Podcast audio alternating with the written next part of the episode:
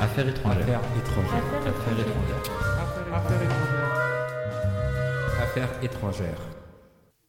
Bonjour à toutes et à tous Bonjour Emmanuel, bonjour à tous. et bienvenue dans ce quatrième numéro d'Affaires étrangères.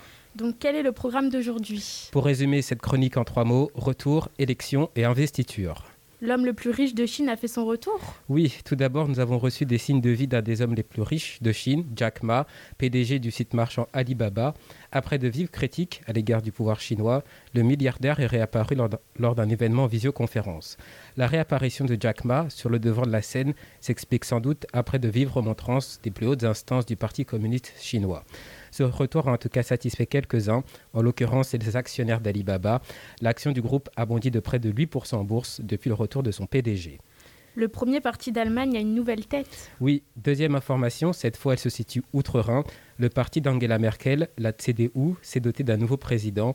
Il se nomme Armin Laschet, 59 ans, il est depuis le 16 janvier dernier président de l'Union chrétienne démocrate d'Allemagne. Armin Laschet est actuellement président de Rhénanie du Nord-Westphalie. Proche d'Angela Merkel, il fait figure de modéré au sein du parti.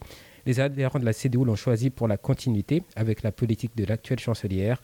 Cet homme politique aguerri et au profil de pro-européen fait figure de favori pour le poste de chancelier, mais de nombreux concurrents sont sur la ligne de départ. Et enfin, Joe Biden a prêté serment. Oui, c'est l'information la plus importante, l'investiture de Joe Biden.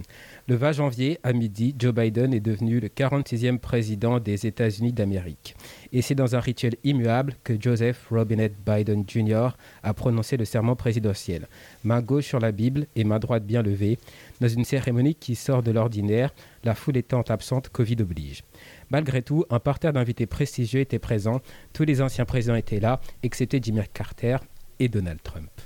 De nombreux parlementaires républicains et démocrates étaient aussi présents, ainsi que de nombreuses stars telles Lady Gaga, chantant l'hymne national avec un micro doré. L'Amérique sait faire dans la sobriété.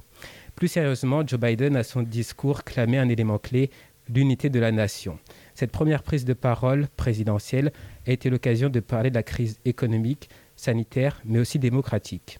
Joe Biden a fermement condamné l'invasion du Capitole en faisant référence à Donald Trump sans jamais le nommer.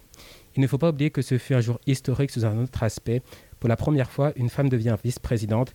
Kamala Harris est désormais la VP et elle va tenir un rôle extrêmement important dans les mois et les années à venir. D'une part, en tant que présidente du Sénat, elle aura à départager les sénateurs qui se trouvent dans une configuration inédite où les deux partis ont autant de sénateurs, 50-50. D'autre part, elle sera sans doute chargée de prendre la relève, étant donné l'âge avancé de Joe Biden.